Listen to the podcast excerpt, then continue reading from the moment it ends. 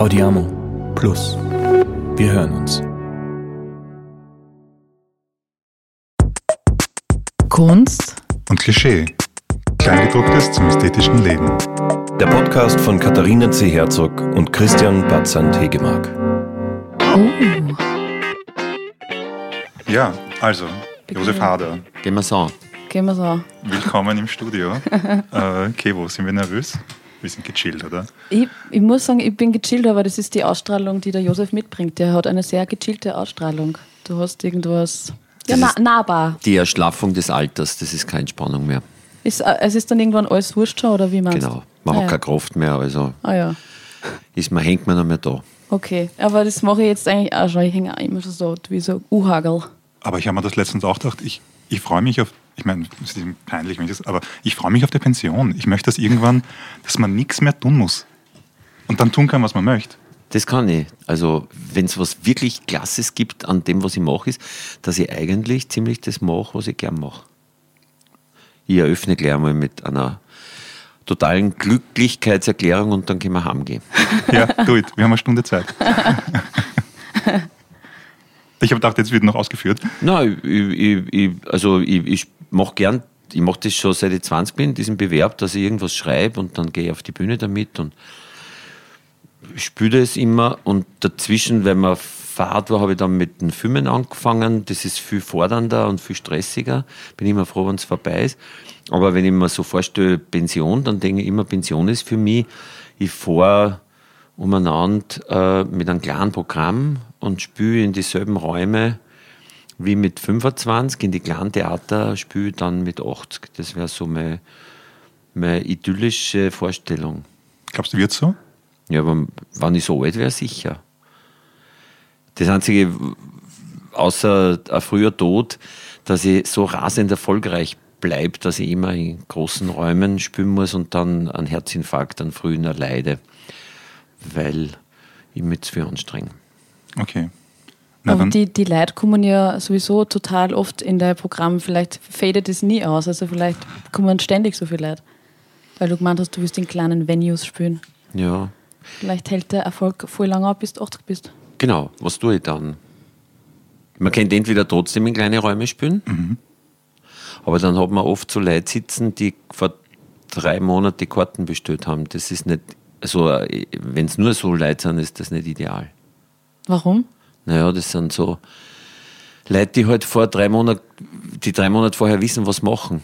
Das ist nicht unbedingt ein Publikum, das man so zu 100 Prozent gern sitzen hat. okay. So geplante Menschen.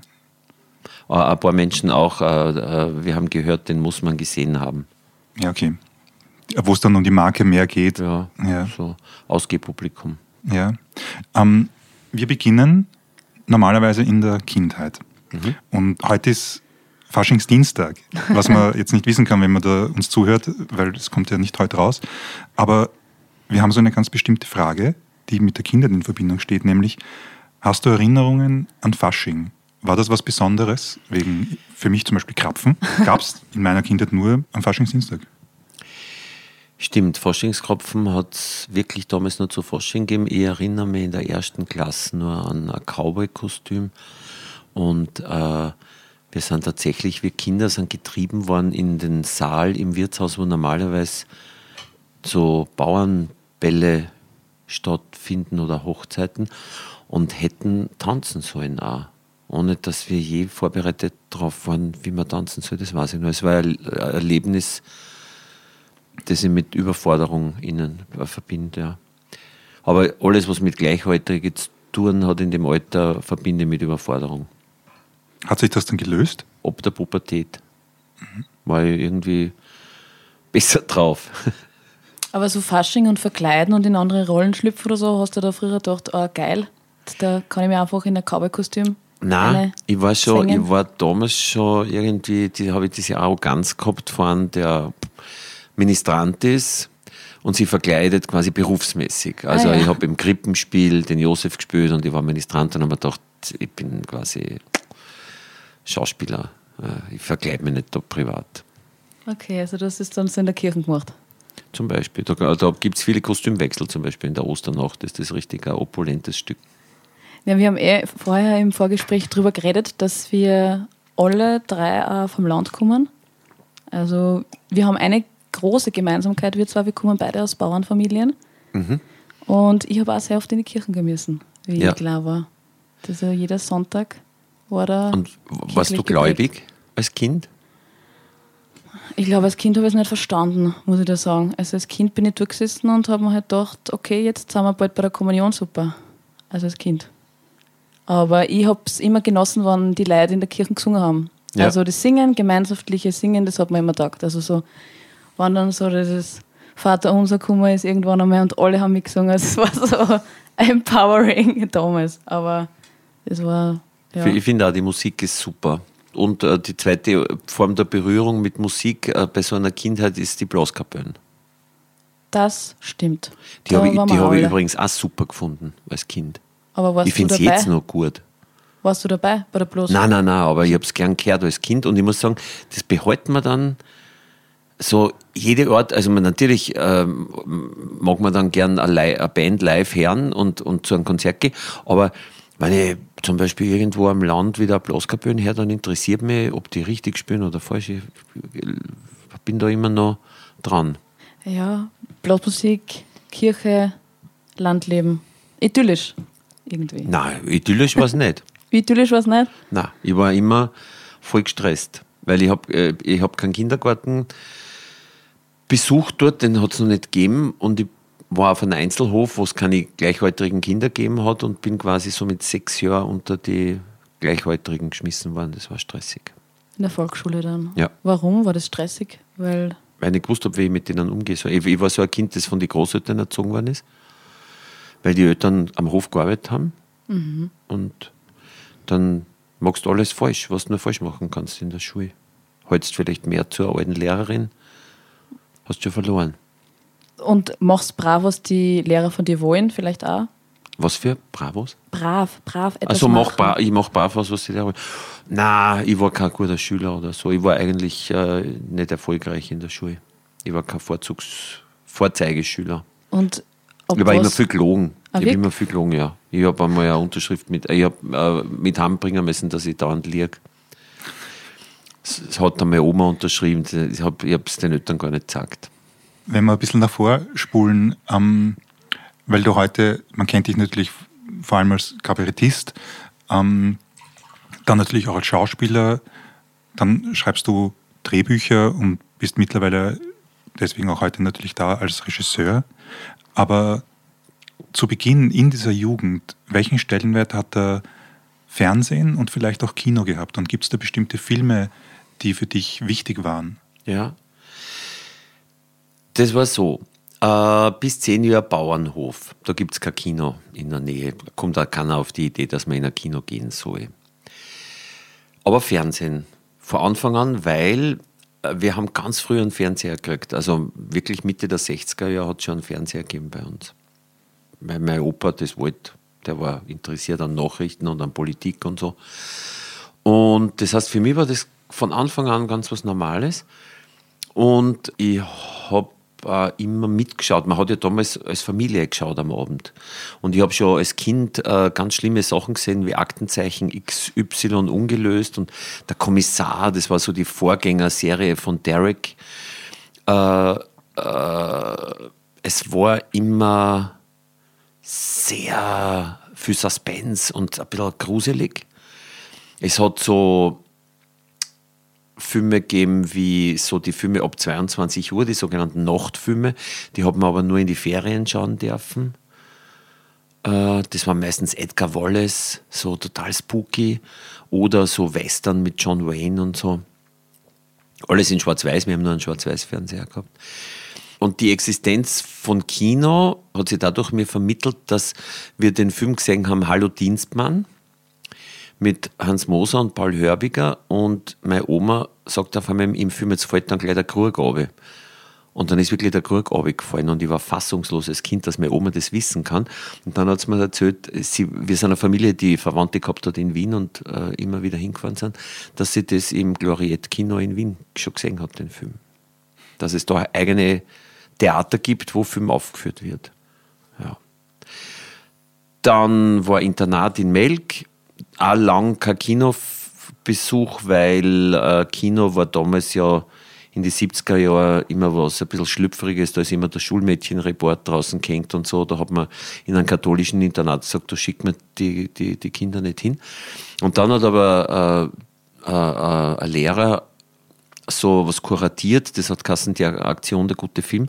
Und da habe ich meinen ersten Kinofilm gesehen. Und das war alles New Hollywood. Das war äh, halt, was damals äh, die ein paar Jahre alten Filme waren, die er für wertvoll gefunden hat. Und das war American Graffiti als erster Film und als zweiter ähm, na, äh, French Connection. Mhm. Und das sind halt nur zwei Filme, die ich super finde. Vor allem äh, French Connection. Mhm. Kenne ich gar nicht. French Connection. Ja. Ah, Gene Hackman in Brooklyn. Ja, Drogenkriminalität, äh, ein berühmter, toller Schauspieler von Bonuel, der Fernando Rey, glaube ich, heißt das, spielt den Bösewicht. Und der Gene Hackman spielt mit einem totalen Erdäpfelgesicht äh, äh, und einer lustigen, einem lustigen Hut, der einem klar ist. Und er schaut da durchaus wie der Popeye und er heißt da wirklich äh, Spitzname Popeye. Äh, spielt er einen Kriminalbeamten, der einen großen Drogendeal auf der Spur ist. Handkamera, voll moderne Kamera, Uh, New York der 70er, fast dokumentarisch, die Mutter aller Verfolgungsjagden, wo der Gene Hackman unter der U-Bahn, die ja oben in Brooklyn Richtung Coney Island äh, fort und ein Rennen, der, der Yves Montand ist oben, das ist der, der zweite wichtige Bösewicht, der hat gerade eine U-Bahn gekidnappt und unten fährt der Gene Hackman gegen die U-Bahn rennen und äh, ja, alles ohne digitale Effekte. Sie haben ja nicht wirklich absperren können angeblich. Es war immer sehr gefährlich, die ganze Verfolgungsjagd. Und ein super Film, groß. Und geht ganz schlecht aus natürlich, wie alle diese Filme der 70er Jahre. Sehr lässig. Ähm, ich würde gern ein bisschen hingehen in deine künstlerische Arbeit. Und was wir uns gedacht haben, ist, eine Sache, die du machst, ist, du beschreibst Menschen, ich habe das Gefühl auch so die inneren Abläufe von Menschen, die werden sichtbar in, in deiner Arbeit. Aber es werden auch so zwischenmenschliche Situationen, äh, werden immer fokussiert. Und, und die Frage, die ich habe, ist, was fasziniert dich am Menschen? Puh, das kann ich nicht so direkt sagen. Am Menschen fasziniert mich jetzt grundsätzlich einmal gar nicht so viel.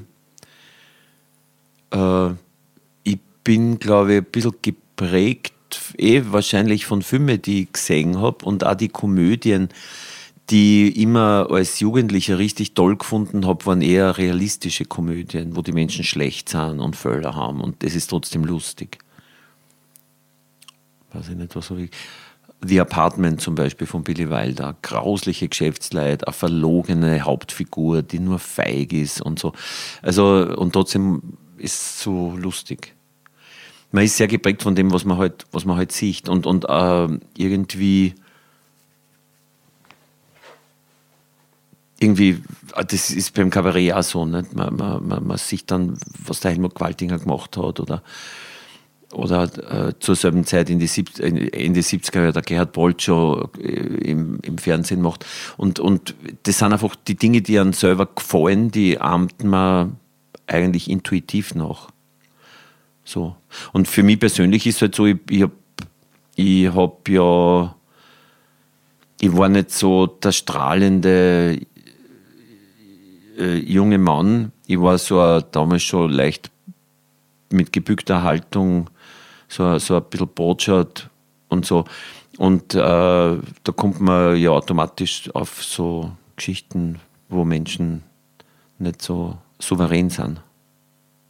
Also würdest du sagen, der Grund, warum dich das interessiert, ist, weil es in früheren Filmen, die du gesehen hast, ähnlich war? Vielleicht auch, weil es mein Bild vom Leben, äh, mein eigenes Bild vom Leben äh, bestätigt hat, dass das eigentlich grundsätzlich das Leben eine Zumutung ist, aber es kann ganz, ganz lustig sein. So, wahrscheinlich war das von Anfang an so mein, mein Ort, wie ich mich gefühlt habe.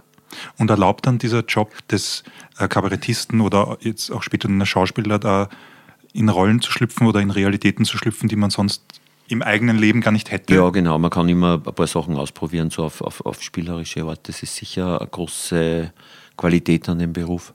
Und ist das, ich meine, das ist eine Standardfrage, aber hat das auch was Therapeutisches? Oder bleibt das immer irgendwie auf einer Oberfläche? Oder, oder ist das, sind das die falschen Vergleiche? Ich glaube eher, man entdeckt ganz früh, dass man mit diesen Gebrechen erfolgreich auch sein kann. Das entdeckst du schon beim Schultheater, wenn plötzlich spürst irgendwie Schultheater oder zu Fasching irgendwas Lustiges beim Schulfaschingsfeier und plötzlich alles das, was normalerweise dir im Weg ist, dass du ein bisschen Botschaft bist, dass du ein bisschen ähm, schuldig bist, ist plötzlich, plötzlich finden das die super. Die das vorher äh, haben sie noch vor drei Jahren dögelt und äh, sonst bist du immer so ein bisschen wie ein schuldiger Typ, der halt viel liest und, und, und nicht gut Fußball kann. Und plötzlich äh, wirst du dafür belohnt. Ich glaube, man wiederholt vielleicht sowas gleich einmal fürs ganze Leben, wenn das so ein Erfolg ist, wenn man sich so befreien kann, wenn man plötzlich äh, Anerkennung kriegt.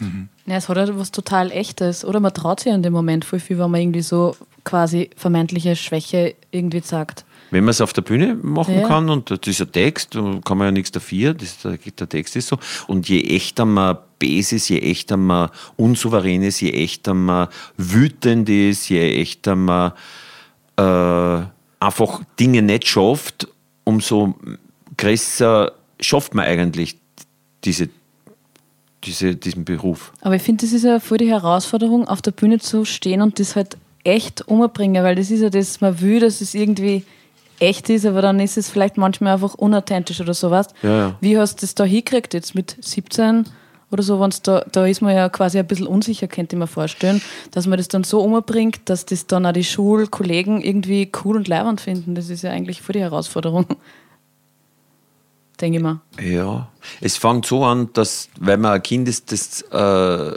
Einzelkind ist, äh, fängt man ganz früh zum Lesen an. Und dadurch äh, tut man immer vorlesen in der Klasse oder ein Theaterstück, wenn man durchnimmt im Deutschunterricht mit verteilten Rollen lesen. Und plötzlich fühlt man sich da den anderen gleichwertig, wo man sonst immer schlechter ist. Und dann vielleicht irgendwann wird man besser sogar oder so, weil das das Einzige ist, was wo man halt was äh, gespürt, dass man da irgendwie was kann.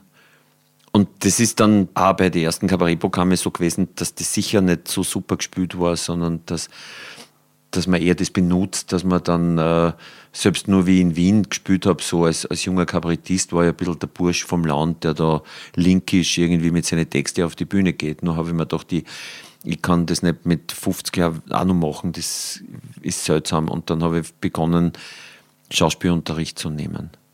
Es war so, dass der, der Alfred Dorfer und der Roland Thüringer, die haben immer so super gespielt, die waren so gute Schauspieler und ich habe mir das möchte ich auch kennen. Und die haben einen Lehrer gehabt, das war der Herwig Seeböck, äh, ein sehr guter Schauspieler und eben auch ein guter Lehrer und da war ich eine Zeit lang und das hat mir sehr weitergeholfen. Bist du dann auch in so eine Farbe hineingetaucht? In einer Farbe. Ja, hat's, oder ein Tier, ja, ja. Aber hauptsächlich hat er gesagt, erstens nutzt dein Dialekt. Der Dialekt ist das Hemd und die Hochsprache ist quasi der Anzug drüber. Also auch wenn du was auf Hochdeutsch spürst, redest zuerst einmal in deiner Sprache. Dann hat er gesagt, der Schauspieler muss entspannt auf die Bühne gehen, wie ein Peitschen, die ganz entspannt ist und dann knallt es einmal und dann ist sofort wieder entspannt. Das heißt, er hat sehr viel Wert darauf gelegt, dass man äh, Entspannungsübungen machen, bevor wir gespielt haben. Und das war für mich wie eine Befreiung, weil ich habe immer das Problem gehabt, auf der Bühne war ich verkrampft und habe nur einen Bruchteil dessen zusammengebracht, was ich, wenn ich dann am Abend nach der Vorstellung heimgegangen bin, auf der Straße super kennen habe in einem entspannten Zustand. Mhm. Und äh, irgendwie glaube ich, dass der Herwig für mich persönlich ganz wichtig war, weil er diese, diese Brücke hergestellt hat. Wie kann man auf der Bühne, wie kann so jemand unlockerer wie ich auf der Bühne locker sein? Mhm. Hast du nur ein paar Entspannungsübungen, also im Dialekt reden und. Ja, ich, ich mache jeden, jedes Mal vor jeder Vorstellung mache ich dieselbe Übung. Das ist aber autogenes Training, so eine Entspannungsübung.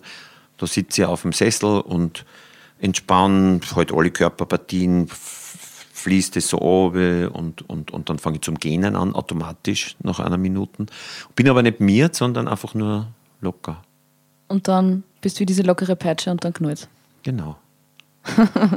Wie war denn das, als das angefangen hat?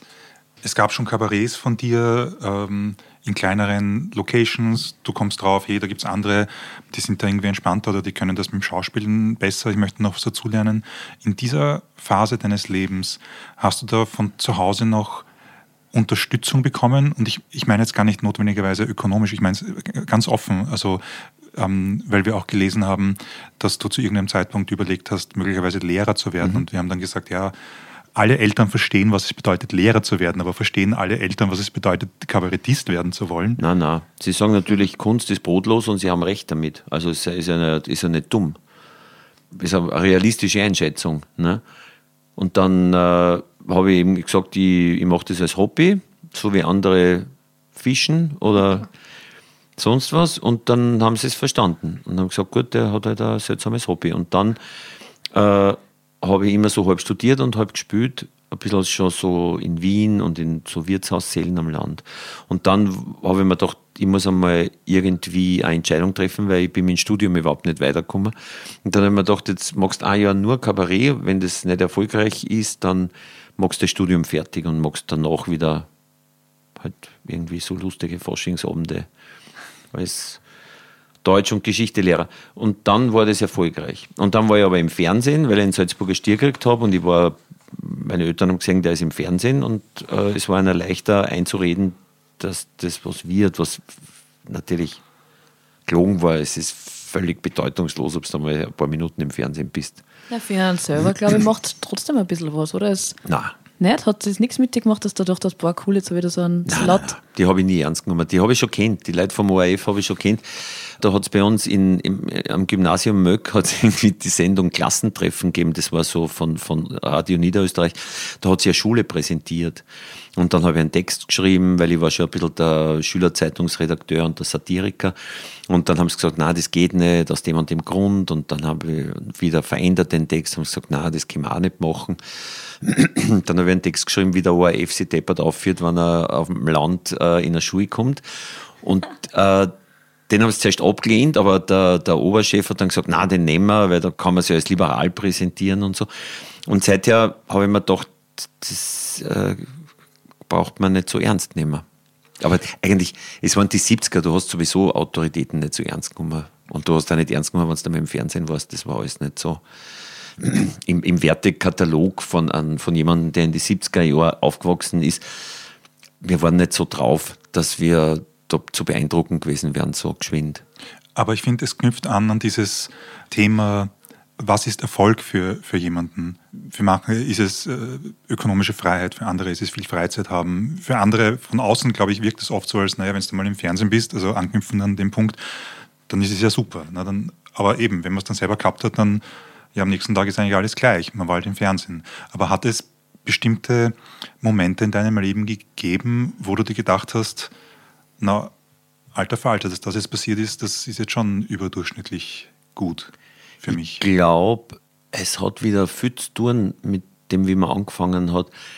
Wenn, wenn jetzt zum Beispiel dieser Film, der ins Kino kommt, war ich natürlich ganz unsicher, äh, ist das was, ist das nichts, dann probiert man verschiedene Versionen und lernt auch immer ein paar Leute ein, wo man sich denkt, die, auf die, die kenne ich gut, auf deren Urteil lege Wert.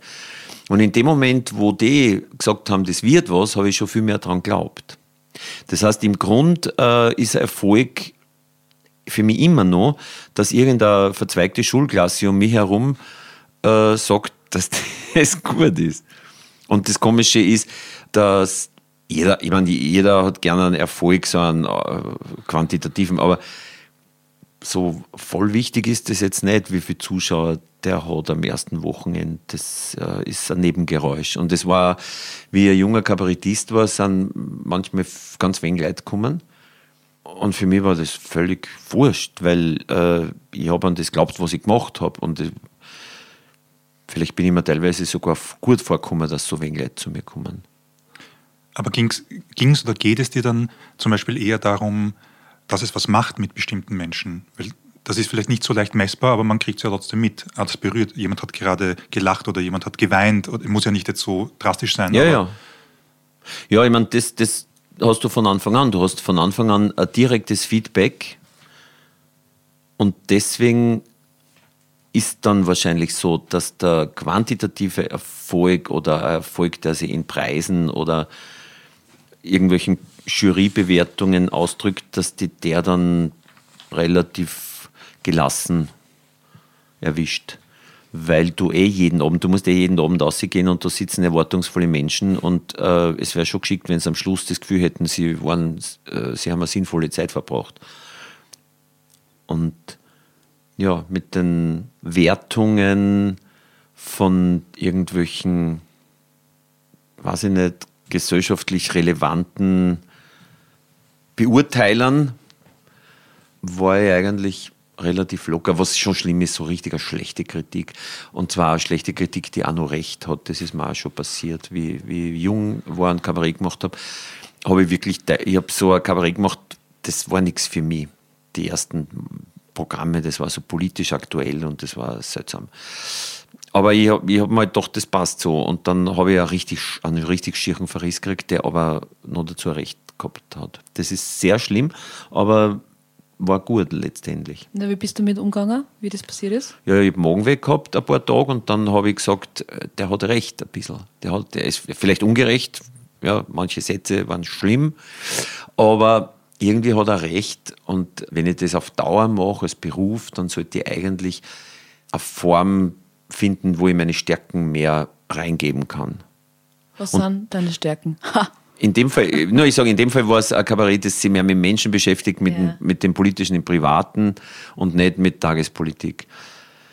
Insgesamt meine Stärken sind, glaube ich, dass ich sehr freundlich bin, äh, gut zusammenarbeiten kann mit Menschen. Das beinhaltet die Fehler, dass ich oft zu oft Ja sage, dann eine Wut habe nicht nur auf mich, sondern auch auf die, denen ich nur Ja gesagt habe und die das dann einfordern. Ich habe immer ein unausgewogenes Verhältnis zwischen mir und der Schulklasse. Auf mich wirkt das jetzt so, als ob hier ein, ein, ein absolut tiefenentspannter Mensch mit in dir sitzen würde. Ja. Und ich frage mich trotzdem, bei dem, was du alles schon gemacht hast, bist du auch irgendwie getrieben oder, oder was treibt dich an? Ich kann es nicht genauer fragen. Also zum Beispiel, äh, äh, jemand dann doch, du machst jetzt ein Kabarettprogramm äh, nach der schlimmen Kritik, da kommt keine einzige tagespolitische Geschichte vor. Alle Leute warten jetzt seit drei Programmen drauf, das ist genau der Erfolgsrezept und das lässt bleiben. Und es ist gut gegangen. Es, ich, ich habe mich viel wohler gefühlt und es war eigentlich auch besser, was ich gemacht habe. Und äh, wahrscheinlich ist seither die Challenge immer, die mich hinbringt, dass ich mich mit einem Schreibbuch hinsetze und Lust habe zum Schreiben oder zum Spintisieren dass ich mir denke, jetzt magst du irgendwas, das hast, oder ich büte mir das vielleicht nur ein, aber das hast du noch nie probiert. Das ist wieder eine ganz andere Baustelle. Und führt das zur Überlastung? Also zum Beispiel, ich denke mal, Regie ist ja ein, ein Riesenaufwand. Das äh, ist so ein anderer Menschen. Bewerb. Regie ist natürlich nicht das. das. Was ich mir jetzt meine, ist, warum ich zum Schreiben anfange an einem Projekt. Alles andere sind Folgeerscheinungen und Regie ist so ziemlich das stressigste, weil du äh, am Set einfach viel zu wenig Zeit hast und Dinge schnell entscheiden musst und wenn du ein Problem hast, schnell lösen und die Letztverantwortung hast in der Regie, dass das am Schluss gescheit wird, weil du hast nur den heutigen Tag für diese Szene. Das mag ich nicht. Das ist aber ein unangenehmes Nebengeräusch. Das ist nicht die Arbeit, die ich wirklich richtig gern habe. Gern habe ich die Phasen, wenn ich schreibe, oder wenn ich im Kammerl sitze mit dem Editor und wir schürfen und schauen, was ist noch drinnen in dem Film. Oder das muss man schon auch sagen, wenn eine Schauspielerin oder ein Schauspieler plötzlich so aufblüht und irgendwie viel mehr macht, als im Drehbuch steht und viel besser alles wird dadurch. Das sind so die Momente. Andrea lässt sich scheiden. Das ist der Film, der jetzt rauskommt von dir. Wir konnten ihn sehen weil du das jetzt gerade gesagt hast, als erstes eine vielleicht technische Frage, nämlich wie viele Drehtage hattet ihr? 33. Ist luxuriös im Vergleich zu Fernsehfilmen zum Beispiel. Tatorte werden in 21 Tagen dran. Und wie viel hättest du gerne gehabt? Ach Gott, 50 wäre super. Da könnte man manchmal, wenn was, wenn was nicht funktioniert, kann man sagen, ach, machen wir morgen weiter oder überlegen wir uns das, drehen wir nächste Woche wieder. Das wäre super. Aber wer legt denn das fest, die Drehtage, das Budget? Das Song, Budget, das, genau. Du schaust, wie viel Geld du kriegst und dann schaust, okay. wie, wie, du das irgendwie hinkriegst. Und bist du dann auch die Person, die dann um Förderungen ansucht oder dann anklopft und sagt? Das ist die Filmproduktion. Aha. Die Produktionsfirma macht das. Okay, und der Film Andrea lässt sich scheiden. Warum wolltest du den machen? Den wollte ich machen, weil ich mir gedacht habe, ich würde gern noch einen Film über Stadtmenschen, gerne einen Film über Landmenschen machen, weil vorher war Wilde Maus. Ne? Ich habe Lust gehabt ein bisschen auf diese Welt, auf diese Mikrokosmos Land, wo ich mich halt auch ganz gut auskenne. Sozusagen meine Arbeit zum Thema Land, mein Statement zum Thema Provinz, so wie ich sie sich und erlebt habe. So. Und dann diese Challenge, von der ich geredet habe, die war, die war so, dass ich mir gedacht habe, ich hätte gerne mal in einer Komödie, wenn wirklich was ganz Tragisches am Anfang passiert und dann, dann möchte ich schauen, wie es dann weitergeht und welche Art von Komödie dann passiert. Also wir dann jetzt nicht so viel spoilern, würde ich sagen, oder in dem Film. Du musst halt vielleicht kurz erzählen, was in dem, also wie viel du erzählen willst. Ja. Sag einmal kurz, um was da drinnen geht. Es geht um eine Polizistin am Land, die die Birgit Minichmeier spielt und die will eigentlich weg, die will nach St. Pölten, um dort Kriminalbeamtin zu werden, weil sie vor einer Scheidung steht, weil das alles nicht so ist, wie sie sich gedacht hat. Sie hat glaubt, sie kann dort leben, wo sie her ist. Sie mag gern daheim sein. Sie möchte auch gern dort arbeiten. Das heißt, sie, sie versucht eine korrekte Polizistin zu sein, kennt aber jeden Alkoholenker. Und irgendwie ist sie am Anfang vom Film so weit, dass sie nur mehr weg will. Und dann passiert ihr ein ganz tragisches Missgeschick und dadurch ist dieser Weg versperrt. Und plötzlich beginnt diese korrekte Polizistin zu vertuschen, was nur irgendwie geht. Ja, ich spiele wen anderen. Ich, ich bin der, der dann glaubt, er ist schuldig an dem, was sie gemacht hat. Und äh, bei mir ist es eh schon wurscht, weil ich in einem baufälligen Haus als trockener Alkoholiker lebe und quasi abgeschlossen habe mein Leben. Du tanzt auch. Ja, ja. Ich weiß nicht, warum Es das so wie, es, eingeschossen ist ein, es ist ein Musicalfilm. Ich mochte das Tanzen. Mich hat das so, mich hat das das war so super. gefreut. Ich habe mir gedacht, ich glaube, ich tanze Aber auch so. Das geht, funktioniert nur, weil wir weil zwei Menschen tanzen, nämlich der, die Maria Hofstetter Ja. tanzt eigentlich gerade einen Kurzurlaub, kann man sagen. Sie die ist ist gerade in. Spanien so oder gut. irgendwo oder in Italien, in Süditalien. Die tanzt und daneben tappt sie halt wie ein besoffener Teddybär. Also es ist dieses Gesamtbild. Ja, gu gute Szene. Wo, wo habt ihr das Draht? Also diese Szene. In welcher, Diese welcher Szene Disco war haben das? wir Draht in der Disco Tanz Royal in Neumarkt an der Ips. Und Neumarkt an der Ips ist quasi gar nicht so weit von mir, wo ich herkomme. Und es ist tatsächlich die Disco, wo ich als Jugendlicher manchmal drinnen war. Und jetzt ist sie nur mehr Samstag und Sonntag im Betrieb und ist so eine Single-Disco für Senioren. Und dieselben Leute, die damals dort waren, kommen jetzt wieder, wenn sie gerade eine Scheidung haben. Oder manchmal ist auch nur die Frau auf Kur und, äh, oder der Mann. Und äh, die shaken dort, äh, nein, eigentlich shaken die gar nicht, die tanzen sehr gerne Rock'n'Roll oder Disco Fox und so und, und, und shaken sie da weg jedes Wochenende. Das ist genau das, was ich gemeint habe. Wenn ich in Pension bin, dann gehe ich dorthin. Und das ist dann der Stress, den ich habe. Wie komme ich am Montag dahin? ja, Weil du, wie kommst du am Montag hin? Ja, oder wann auch immer das ist, am Ja, Sonntag. ist nur am Wochenende. Die, Ja. Der Stress wird erst, was tust den ganzen Tag dazwischen. Nein, ich glaube, das wird kein Stress. ähm, dieser Film ist auf irgendeine spannende Weise so menschenfreundlich. So auch schwierige Charaktere werden so sympathisch ist jetzt nicht das Richtige, aber so man nimmt sie alle so an. echt irgendwie. Aber nur echt könnte ja auch ein Arschloch sein, aber irgendwie da ist was.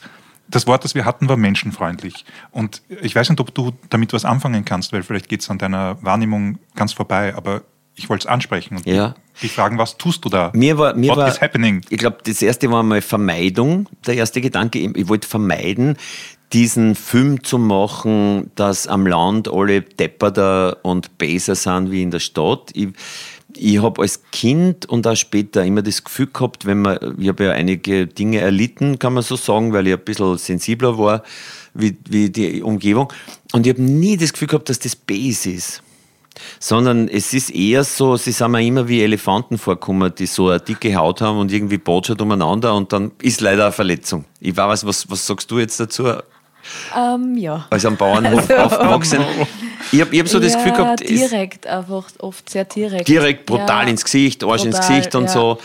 Ist vielleicht nur als Schmäh gemeint, Ja, ja, genau. teilweise auch nicht. ja. Als Frau hat man nur mehr eine andere Sicht auf bestimmte Witze, das kommt auch im Film vor. Ne? Also aber es ist nie so dieses absolut Böse, sondern es, es sind halt so traurige Elefanten im Porzellanladen. Und das war mir wahnsinnig wichtig, dass da niemand irgendwie denunziert wird, sondern dass das lauter Leute sind, die, wie wir in Oberösterreich sagen, auch nicht auskennen.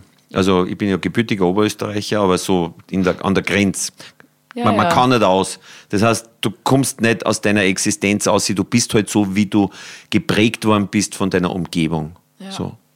Und bei dem Drehbuch, wie lange hast du da dran geschrieben, bis du die Geschichte gehabt hast? Oder bist du einfach, keine Ahnung, in irgendeinem Kaffeehaus mal wieder gesessen und dann hast du gedacht, das, das ist es jetzt? Oder wie, wie, wie entsteht das bei dir, dass du dann denkst, okay, den Film schreibe ich jetzt da? Ich habe geschrieben äh, im Jahr 20, also Corona war eine richtige Hilfe.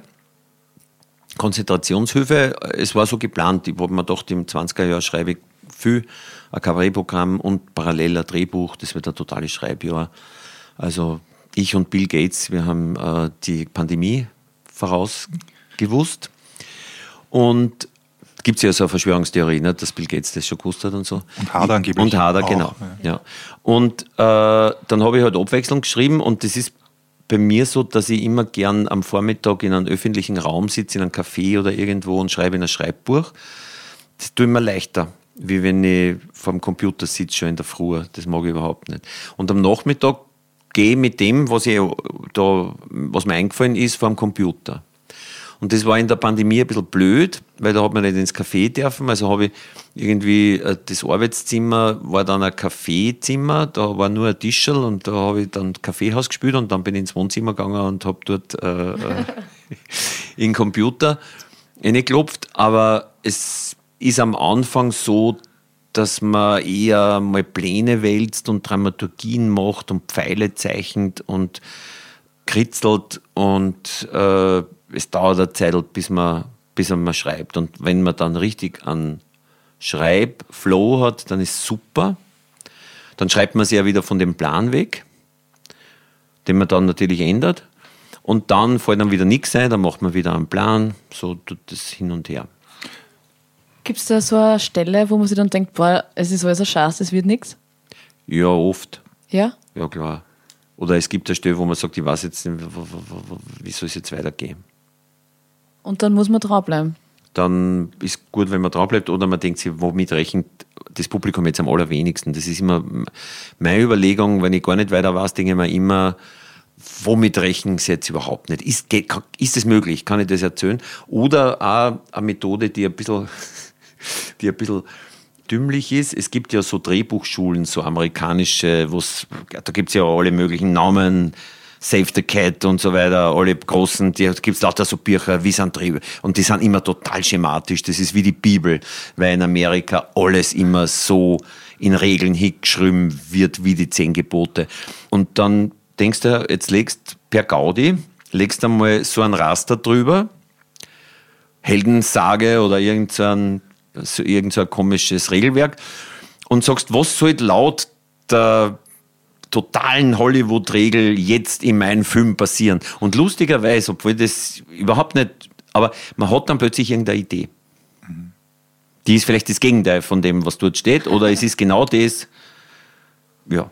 Und ist in deinem Fall, wenn du Drehbuch schreibst, ist das von Anfang bis Ende ein Prozess, den du alleine machst, oder hast du dann irgendwann andere Menschen oder ein Team dabei, oder wird das dann noch, äh, keine Ahnung, erweitert durch bei Kabarettprogrammen völlig allein bis zum Proben bei Drehbuch total anders. Immer jede Fassung äh, wird von ein paar Leuten gelesen. Oft auch von verschiedenen. Was sind das für Leute? Aus meiner Umgebung, die teilweise filmaffin sind, teilweise auch gar nicht.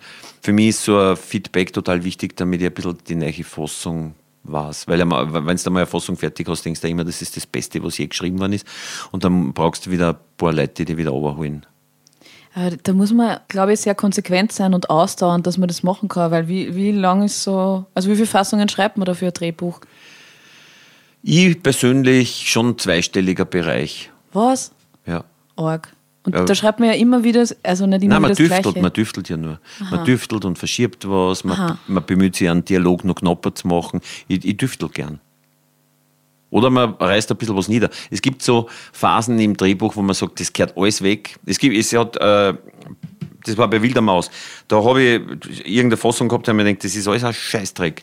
Und dann habe ich einfach nur im Buch in der Mitte einen Strich gemacht und habe gesagt, was gefällt mir an, an der Fassung jetzt und was möchte ich wegkommen. Und dann habe ich versucht, mit dem, was überbleibt, die Geschichten euch zu erzählen. Das ist, aber das sind alles so, macht eh, glaube ich, fast, das machen alle, die Drehbuch schreiben, dass es so Phasen gibt, wo man wieder Luft reinlässt und kreativ und sie nicht kontrolliert fühlt, sondern intuitiv was rein. Und dann gibt es wieder eine Phase, wo man ausmisten tut. Das sind so verschiedene Vorgänge. In diesem Film geht es auch um Ehrlichkeit, innere Prozesse. Und ich frage mich so, warum ist Ehrlichkeit eigentlich wichtig? Warum ist es auch teilweise so schwierig? Weißt du, naja, ich, ich habe ja viel gelungen in der Schule, äh, aus Gründen der Konfliktvermeidung und würde das immer noch gern machen. Ja, ist, immer, ist super eigentlich. Eigentlich Liegen ist ja super. Liegen ist auch oft ganz praktisch. Liegen, vielleicht haben sie viele Leute schon nicht umgebracht, weil sie sie immer gut angelogen haben. Ne? Aber es ist natürlich schlecht, zum Beispiel für Beziehung ist ganz falsch und so. Und in diesem Wechselspiel, nachdem man selber in dem gefangen ist, schreibt man dann auch so so Dinger hin. Aber ich kann nichts, also ich weiß nicht Bescheid drüber. Bin eher ein Opfer. Konfliktscheu, ja. Das ist, also ich glaube, ich mache das auch so ein bisschen wie du. Das fällt Vielleicht mir immer sein, wieder auf. Ich, ich denke mir immer. Das ist so, was reden die, was sagen die anderen? Ist das auch so ja, Angepasstheit Und das kriegt man schon so klar mit. Mhm. Zum Beispiel, ich habe das Gefühl, wenn ich Nein sage irgendwo. Ja, ja. Und auch die Gemeinschaft, man darf ja gerade am Land, wenn es so eine kleine Gemeinschaft ist, muss ja für alle da sein. Wenn der Pfarrer jetzt äh, irgendein Festel macht, du musst helfen und was mit. Also man ist irgendwie so, das ist so eine Gemeinschaft, was ja schön ist, aber gleichzeitig fühlt man sich immer so verpflichtet. Mhm. Oder? Ja, ja. So kommt es mir vor. Und ich kann auch nicht leicht nachsagen. Ja. Man hat immer das Gefühl, irgendeine Katastrophe passiert, wenn ich jetzt nachsage. Und ich denke mir, vielleicht ist das, wenn man als Kind einmal irgendwas nicht gemacht hat und Nein, man ist falsch angeredet. Ja, ja, ja. Man wird nicht mehr gemocht, weil man jetzt Nein sagt. Mhm. Das heißt, der Liebesentzug ist äh, Oh je, Therapiestunde berühmte, hier. Eine berühmte ländliche Methode, die Kinder nicht zu viel schlagen zu müssen. Oh je. Ja, es ist halt eine andere Art von Schlagen, der Liebesentzug. Ja, ja. das gehört sich halt einfach nicht. Aber ja, Konfliktscheu. So ich meine, es ist halt so, in der Stadt, wir können uns aussuchen, wenn wir treffen und äh, wir treffen quasi nur Leute, die wir eh gern treffen wollen und die Leute am Land haben dauernd mit anderen Meinungen zu tun und da entsteht so eine andere Deformierung. Ja. Wir sind auch deformiert, wir sind deformiert, weil wir dieselbe, weiß ich nicht, dieselben Podcasts hören, dieselben Zeitungen lesen, in dieselben Lokale gehen und die sind deformiert, dass dauernd Leute treffen, die ganz anderer Meinung sind und sie dürfen sich nicht zerstreiten, weil dann kannst du nicht, nicht mit alle zerstreiten, denken sie sich. Ja, in Wien, wenn jetzt wirklich irgendwie, sagen wir mal, ein Nachbarschaftsstreit war, du könntest ja einfach wegziehen, wenn es wirklich am Arsch geht. Ja. Aber was tust du, wenn du jetzt da zum Beispiel ein Haus baut hast am Land und irgendwer nebenbei ist scheiße, dann ja. versuchst du, dass du das abfederst in irgendeiner Art und Weise, weil du kannst ja nicht weggehen. Das ist, das ist mit so vielen Sachen verknüpft. Ja, vielleicht ist es wegen dem. Aber wie war das dann für dich, wie du jetzt wieder am Land warst, die ganze Zeit, so 33 Tage? Ich bin ja oft, ich, ich bin ja nicht weg. Aha. Also ich meine so weg in der Form, dass ich überhaupt nie ausgefahren da. Ich habe meinen Bruder draußen, der hat den Bauernhof übernommen, äh, besucht man natürlich und ich habe einen sehr guten Freund noch in meinem Heimatort, die mich auch versuche regelmäßig zu sehen. Dann habe ich äh, zwei künstlerische Partner, die spielen auch in dem Film mit. Das sind zwei Nöchlinger, die wirklich äh, kleine Spielfilme machen. Und der eine, der Karl Furt Lehner, hat jetzt an, hat zwei abendfüllende Spielfilme gemacht mit einem lächerlichen Budget. Ja? Das heißt, ich, ich, ich habe dort schon Leid und, und ich kriege Dinge mit. Aber hat sich durch diese hm, vielleicht sowas wie Zuspitzung die das Drehbuch kreiert hat. So eine bestimmte Szene wird äh, eben in 33 Tagen äh, versucht mal aufzunehmen, Szenen. Hat das trotzdem deinen Blick auf irgendetwas verändert? Na, man stellt ja eigentlich beim Film eine künstliche Realität her. Man stellt die Realität her, so wie man sie im Drehbuch vorgestellt hat. Jetzt ist die Frage, wie macht man das? Unsere Absicht war zum Beispiel nie irgendwas Lustiges dazu machen, von der Ausstattung was dazu bauen lassen, was irgendwie witzig ist oder komisch oder sonst wie, sondern wir sind sehr dokumentarisch herangegangen. Wir haben unsere Schauplätze gesucht und ganz, ganz feine gefunden teilweise. Ja, der schöne Kreisverkehr zum genau, Beispiel, der der schon Zwiebelkreisverkehr von Unterstinkenbrunn. Und das heißt, du bist so damit beschäftigt, diese Realität, diese Vorstellung zu einer möglichst glaubwürdigen Realität werden zu lassen, dass du jetzt dich nicht damit beschäftigst, wie es gerade am Land ist. Ja, du schaust nur, dass du die Komparsen auf Laune hältst und du, du verwendest, du hast einen Blick für alles, was du verwenden kannst. Das ist wie wir, also da kommen zwei, drei Damen in das Bäckereicafé, wo Draht wird, äh, die einfach richtig echt ausschauen und sagen, haben Sie Zeit, zwei Stunden, wir brauchen Sie, könnten Sie da durchgehen. Und dann hast du diese zwei Damen im Hintergrund, die nie beim Film mitmachen wollten, aber du denkst da, das, das ist so typisch, das hätte ich gern drinnen. Du verwendest eigentlich nur. Aber dennoch ist es ja so, dass, also du hast gesagt, 2020 hast begonnen mit dem Drehbuch und jetzt sind wir Anfang 24, da ist ja Zeit vergangen. Ich meine, Ja, auf ja. jeden Fall bist du ein anderer Mensch, auf bestimmten, äh, so wie wir alle quasi, es ist einfach ein paar Jahre sind vergangen. Aber dazu, also ich habe irgendwie diese, diese Vorstellung und eine Fantasie, dass wenn man an einem Projekt eine längere Zeit ist, dass da eh ist man dasselbe, aber vielleicht hat man trotzdem auch irgendwas vielleicht gelernt oder hat sich was verändert in einem, das man auch sogar benennen kann. Ist das so in diesem Fall? Muss ja nicht sein. Ich bin jetzt nicht nur durch den Film äh, die letzten zwei Jahre äh, mit dem Film herumgegangen, sondern ich habe mein Programm gespielt, habe mein Programm verändert, hoffentlich weiterentwickelt. Bin geprägt davon, dass ich jetzt ähm, zu viel gespielt habe, zu viel herumgefahren bin im ganzen deutschen Sprachraum, ein bisschen gerade an dem Punkt bin, wo ich sage, ich muss ab jetzt was verändern. Ich war so begeistert darüber, dass ich ein nächstes Programm habe, dass ich einfach zu viel, zu viel Ja gesagt habe. Und jetzt versuche ich wieder sowas wie freie Monate zu haben, auch, auch zum Nachdenken, was ich vielleicht angehen möchte und so. So, so geht es mir gerade. Zu viel Arbeit und jetzt ein bisschen weniger. Das heißt, wenn jetzt einmal der Film losgeht und möglicherweise Presseaktivitäten wieder runtergehen, dann wirst du ein bisschen mehr Zeit für dich Das ist so. finden. Ich, bei mir, Presseaktivitäten gibt es bei mir immer nur, wenn ich irgendwas Neues habe, dann bin ich sofort weg. Das geht. Also ich habe äh, ich hab die Erfahrung gemacht, das ist sogar gut, weil man hat eh nicht immer was Interessantes zum Sagen. Und wenn man nur alle paar Jahre dann einmal aufzeigt, ist das, äh, entspricht das auch dem, was man anzubieten hat an Weisheit oder an Input. Du, sag mal, was hat dir am meisten Spaß gemacht, an dem Film zu machen jetzt da? Ja, das Bedauerliche ist, dass das Lustigste für mich immer das Schreiben ist, also das, was ich allein mache. Äh, Das Zweitlustigste ist das Schneiden, was man meistens zu zweit macht. Und das Drittlustigste ist, äh, mit, mit Schauspielerinnen und Schauspielern zu arbeiten und es entsteht ganz was Feines. Das, was weniger Spaß macht, ist die Vorbereitung, weil das ist immer unglaublich logistisch. Du musst so viel um und dumm fahren, bis du alle Schauplätze beieinander hast. Es ist so, so eine Sammelarbeit.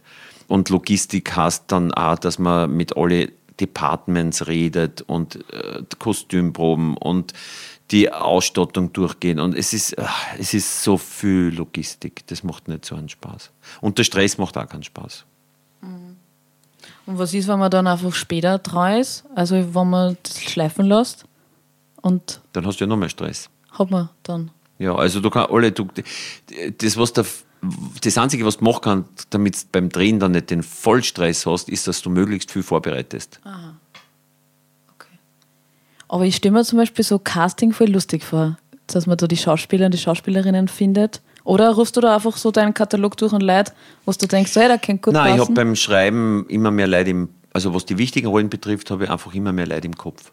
Ah, du warst schon vorher? Für Ich, wen? ich weiß, sehr früh habe ich gewusst, dass die Birgit da vorkommen soll und ich. Und dann sind alle nach der Reihe so, die wichtigen sind eigentlich ohne Casting, sondern die, die entstehen im Kopf und man hofft und schreibt dann ein bisschen für sie und hofft, dass sie ja sagen.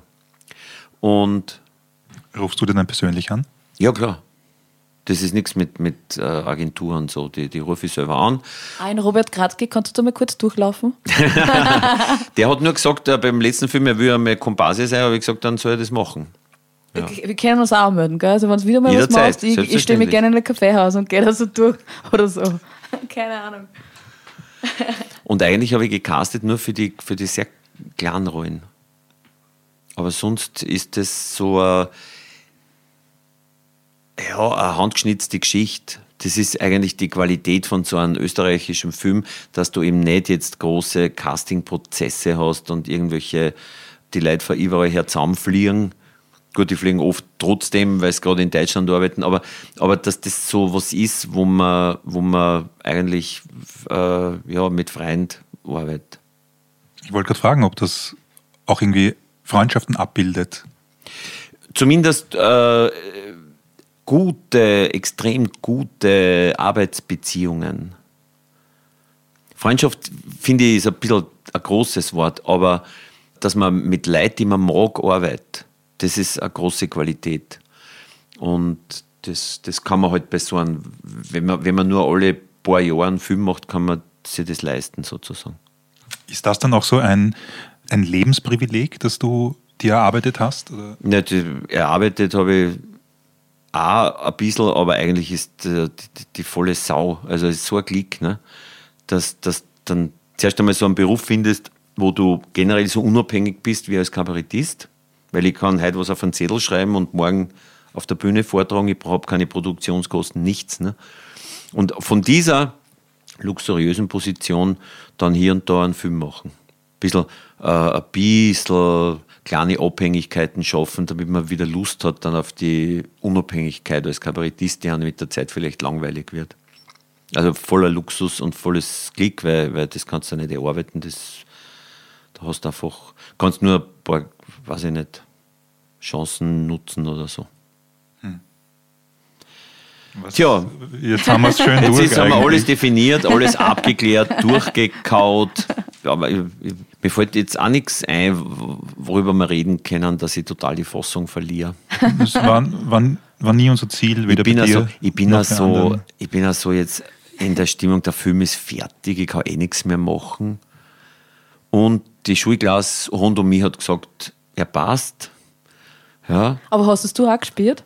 na, ich habe also, äh, es ist so, ähm, es war viel stressiger als Wilde Maus, weil Wilde Maus war in Wien und du fährst gemütlich da deine Filmsets an und hast immer, wenn es einmal Regen, der falsches Wetter ist, hast du irgendeine Wohnung, wo du dran kannst, weil die, die ist für die ganze Drehzeit eingerichtet und so. Es war voller Luxus. Und jetzt bei äh, Andrea lässt sich scheiden, ganz viel Schauplätze, wo du immer erst hinfahren musst, dadurch viel weniger Zeit zum Drehen. Du kannst dann immer dorthin. Es war der volle Stress. Und man ist dann so, man speichert nur die Dinge, die schiefgegangen sind. Das heißt, ich war wirklich nach dem Dreharbeiten war ich der tiefen Überzeugung, jetzt hast du wirklich einen Vollscheiß baut, wirklich. Und zwar ohne Koketterie oder so. Und ich habe mich schon gefürchtet aufs Schneiden. Und dann haben wir zum Schneiden. Und während des Schneidens ist dann immer die Stimmung besser geworden, weil man dachte, ah, das hat funktioniert. Und vor allem der Roland Stöttinger, äh, mein Editor, der kann so elegant an Dinge vorbeischneiden, die nicht funktioniert haben. Weil die- mir war im Kopf, habe ich vor allem gehabt, die Szene haut nicht hin. Das ist total schief gegangen. Wie mache ich das? Und dann, der ist wie ein Chirurg gewesen. Das war großartig. Ja. Und dann wird die Stimmung besser. Sukzessive. Aber beim Drehbuch selber, vorher, hast du hast du es gespielt? Beim Drehbuch ist so, dass man das macht man nicht so allein am Schluss dann mehr, weil dann kommen die Schauspieler, dann macht man eine Leseprobe mit einer, einzeln am besten, zuerst einmal, dass man Zeit hat zum Reden. Dann übernimmt man viel von denen, was sie vorschlagen, weil die, das sind ja auch gute Leute, die ihre Rolle genau anschauen. Und dann ist es schon so ein Produkt von mehr Menschen, so wie ein Film halt immer ein Produkt von vielen Menschen ist. Und dann ist man schon so drinnen, dass man nicht das Gefühl hat, jetzt ist das Drehbuch auf irgendeinem Stand, sondern man weiß ja genau, jetzt wird probt, dann ändert man wieder was. Man ändert ja bis zum Schluss dauernd was. Also es gibt nie irgendeine Gewissheit oder so. Die gibt es auch beim Kabarett nicht. Nur beim Kabarett kannst du morgen schon wieder was besser machen, als es heute war. Und beim Film ist irgendwann fertig. Du kannst nichts mehr tun. Und dann ist der Kinostart. Das wäre das wär die Vorstellung von Hölle, wäre wirklich, ich, ich hätte einen Film, den ich absolut nicht mag, der richtig schief gegangen ist. Ich muss aber äh, irgendwie mit, mit dem Verleih dann irgendwie da äh, herumfahren und sagen, wie, wie toll der Film ist. Das ist, das wäre, da würde ich ja vielleicht eine Krankheit kriegen. Ja, aber es wirkt jetzt wirklich nicht so, als wäre das der Fall gewesen. Nein, nein, jetzt bin ich wieder, ich bin ganz versöhnt, die gefällt viel Leiden. Die Leute vom Land sind besonders begeistert, weil die Details äh, Ja. finden äh, stimmig, oder? Es gibt da super Szene, ich würde jetzt nicht verraten, aber da reden wir dann nachher noch mal drüber. Die ist, ähm, da habe ich so puh, arg gelacht, aber halt, ich habe nicht lachen dürfen. Ja, ich glaube, das magst du eh gern, wenn das passiert bei Leuten, oder? Ich mag gern, und das war bei ein paar Screenings jetzt bei dem Film, dass die Leute so gelacht haben, so erstaunt, dass sowas lustig sein kann. Ja. Oder äh, und zwar auch verschiedene Leute bei verschiedenen Stellen gelacht haben. Also es ist so ein bisschen wie bei den Kabarettprogramme. So, das, es gibt nicht dieses Gruppenlachen, es ist so. Und es gibt auch unterschiedliche Reaktionen. Also manche finden das nicht, äh, dass ich nett zu den Menschen bin. Manche sagen, es ist arg, es sind nur psoffene, grausliche Mauner und es ist total triest und so. Und andere sagen, es war so lustig. Das ist auch spannend bei dem Film, dass der in, in der kann oszillieren in, in verschiedene Richtungen. Also meine Abschlussfrage ist, ähm, was auch immer du noch machst, aber ich würde gerne wissen, weil du jetzt mehr Freizeit haben wirst, Ja. ähm, wie wird dann so ein, ein guter Tag aussehen? Ein guter Tag würde so ausschauen, dass ich ein paar Bücher nehme, mich in den Zug setze oder ins Auto und fahre irgendwo hin. Am besten, wo, wo ich gar nicht die Sprache verstehe. Und also wenn ich sage, man hat sich erholt und so, also so richtig danach. Und dort ein paar Tage lesen, spazieren gehen, Wäre das eher gern auch zu zweit. Am Meer oder in, ist das ganz egal? Ja, ich komme vom Bauernhof, dadurch ist eher das Meer. Aber es gibt, es gibt da so, so Bergregionen, die, ich mag ja total Bergregionen, aber ich, ich habe es dann gern, dass ich wirklich die Sprache nicht verstehe. Und das ist in Österreich ganz schwierig. Ne? Ich, ich fahre ja überall um dumm, ich verstehe sogar die Vorarlberger mit der Zeit. Also es ist meistens irgendwo so.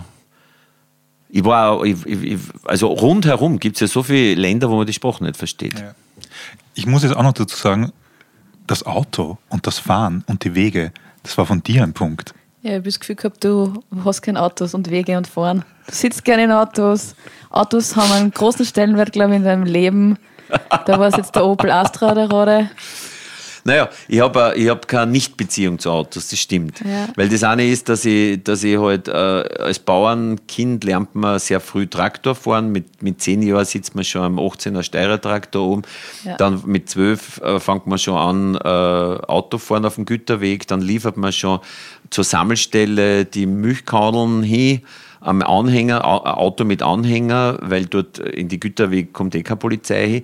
Also man wird früh damit bekannt gemacht, das stimmt. Und es ist halt so, die Autos in einem Film sagen erstens was über die Figur aus und zweitens haben Auto immer einen Sound. Und Ton ist ja sowas Wichtiges im Film, vor allem wenn man keinen Score hat. Ich habe ja, habe ja keine Filmmusik, die da irgendwas untermalt oder so. Und da ist ganz wichtig, so verhungerte Autos. Meine Figur, die immer ganz langsam fährt, aber ganz hochtourig immer an alten Opel und so. Das ist auch Musik, das ist nicht nur Bild. Und, und es ist Charakterisierung. Drum das geilste Auto vom Sound her war eigentlich der Renault in Wilder Maus. Der hat, der hat so also normalerweise kommen sie oft daher und sagen, wir machen da einen eigenen Ton, aber meistens, äh, ich habe wirklich tolle, einen tollen äh, Toner gehabt am Set. Also wir haben immer die Originalsachen verwendet, was sie in die Motorhaube eingebaut haben. Das ist äh, Musik. Ich bin aber nicht der, der so, ich, ich mag keine Cabrios oder Sportwagen oder so.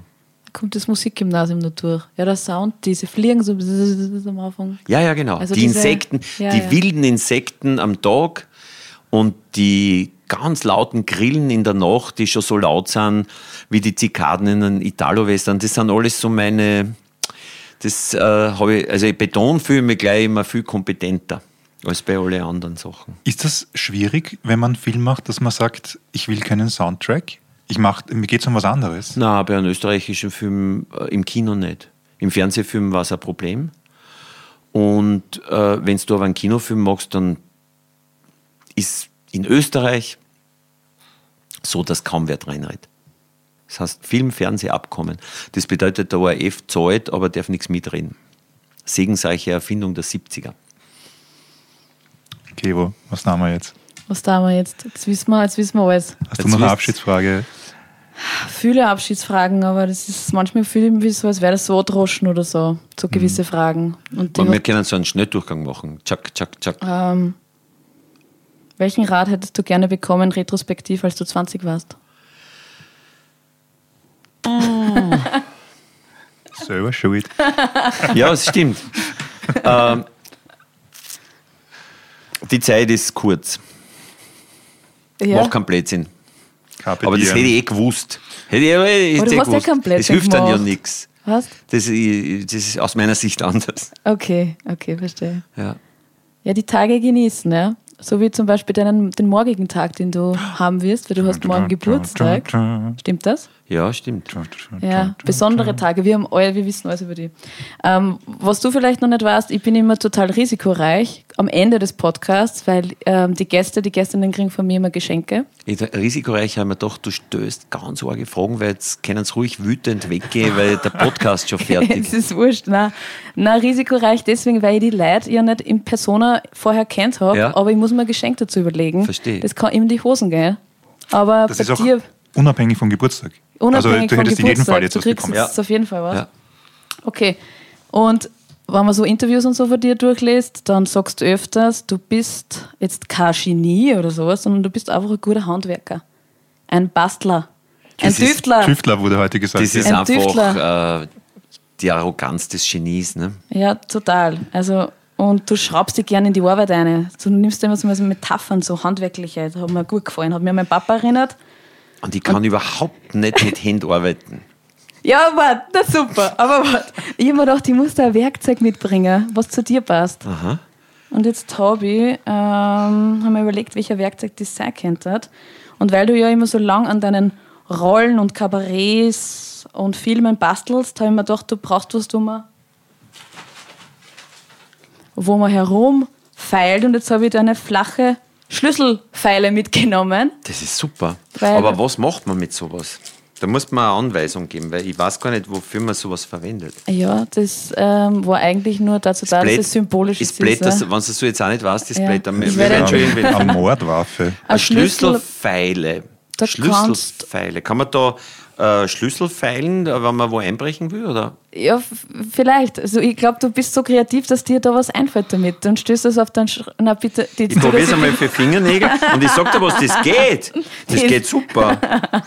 Und es ist viel besser wie eine normale, weil, es größer ist und, und irgendwie. Ich verwende es für Fingernägel, glaube ich, zuerst einmal. Sehr gut. Also äh, eine krasse, eine krasse Pfeile. Aber ich mir gedacht, das passt ganz gut zu den. Also Schlüsselpfeile flach. Ja, ein flacher, flache Witz und so, flache. Nein, weiß nicht. Kann man schon brauchen. Und dann, es geht ja noch weiter. Echt? Ja, ja. Also du kennst das wahrscheinlich, wenn man aus einer Bauernfamilie kommt und so und vom Land kommt. Liebe und Dankbarkeit, wenn jemand gearbeitet hat oder so, wird immer durch Essen ausgedrückt. Mhm. Da bin ich voll dabei. Ja, und jetzt habe ich mir gedacht, vielleicht kann man das bei dir mit äh, Kaffee und kalorienhaltigen Dingen wie Kuchen, weil du so gerne im Kaffeehaus sitzt, machen. Jetzt habe ich da einen Wiener Meistermischung mitgenommen, einen Alt-Wien-Kaffee. Schau dir an. Ja. Dankeschön. Dann bin ich gegangen ins Café Ritter und habe dort gesagt, der Josef Hader hat Geburtstag. Jetzt haben sie mir eine Topfentorten mitgegeben. Und weil ich habe das Gefühl, vielleicht magst du Topfen. Kann das Ich mag sein? Topfen gern. Du hast öfters einmal in deinen Filmen Topfennockerl, Topfen Ja, und ja, da kommt immer wieder Topfen vor. Ja. Na, macht mir mehr Freude wie so ein Süßi-Torten oder so. Danke vielmals. Aber also es Topfen. ein- es ja, ich weiß, ein- aber es ist Topfen, was? Das ist was Es anderes. ist was anderes. Es ist, aber Es ist eine Cheesecake, es ist echt Topfentorte. Es ist eine Topfentorte. Mm. Und ähm, dann haben wir dir aber leider Gottes gesagt, dass du immer einen schwarzen Kaffee, also einen schwarzen Tee trinkst. Was? Stimmt das nicht? Dass du einen schwarzen Tee mit Milch trinkst? Ja, schon manchmal. Okay, jetzt Aber haben wir gedacht. Kaffee genauso. Das habe ich nicht gewusst, jetzt haben wir gedacht, sicherheitshalber. Das ist auch super. Earl Grey. Earl Grey. Danke vielmals. Und weil du so ein Minimalist bist und ich überhaupt nicht und immer mehr schenk, Bist du haben wir Das ist doch ja die auch noch einen. Mond, Mondstrudel vom ist Spar. total super. Ich mag Mohn total gern. Ja, eben, aber der kommt auch im Film vor und deswegen. Und das vom Spar? Ja, sicher. Das ist der echte, der vom Spar ist. ja, SPG. Wow. Genau, also ich habe meine Hausaufgaben gemacht. Du Ja. hast morgen auch eine Mehlspeise für Ich deine darf verraten, Gäste. er ist palmölfrei. Sehr gut, ja. Schau mal, wo. Ja, sicher der Mond aus dem Waldviertel. Spar, Europastraße. Steht nicht oben der Pick. Nein, der Pick Nein. steht nicht um. Immerhin 60% Mondfüllung. Das ist wichtig, dass der Mond eine große Rolle spielt. Danke vielmals. Ja. Das ist eine große Freude. Ja, ich hoffe, ähm, dass. Ich brauche morgen keine Torte und nichts mehr. Das ist super. Genau. Das würde ich Ich nicht hab- sagen. Dort braucht man immer. Torte braucht man immer. Ja. Ja. Ich hoffe, du kannst es jetzt mit nach Hause nehmen Ja, und an uns denken beim jedem Bissen. Ja, Ich stecke jetzt in nicht, fünf ein und nehme das heim. sehr gut. Ähm, Ein Sackerl brauche ich nur dafür. Oh, das ist super. Danke, herrlich. vielen Dank für deine Zeit. Sehr gern. Ähm, also ich habe das äh, Bedürfnis zu sagen, habe eine gute Zeit beim Runterkommen und dann Ja, ja. beim äh, in die Welt, die Welt genießen. Das Ja. ist von mir. Das gleiche Gewehr. Also viel Spaß beim Overkommen. Und Danke. wir empfehlen den Film weiter und alles in Ja. die Kinos gehen. Andrea lässt sich scheiden. Schaut es euch an. Genau, Boom. das war's. Danke und pfiat euch. Tschüss.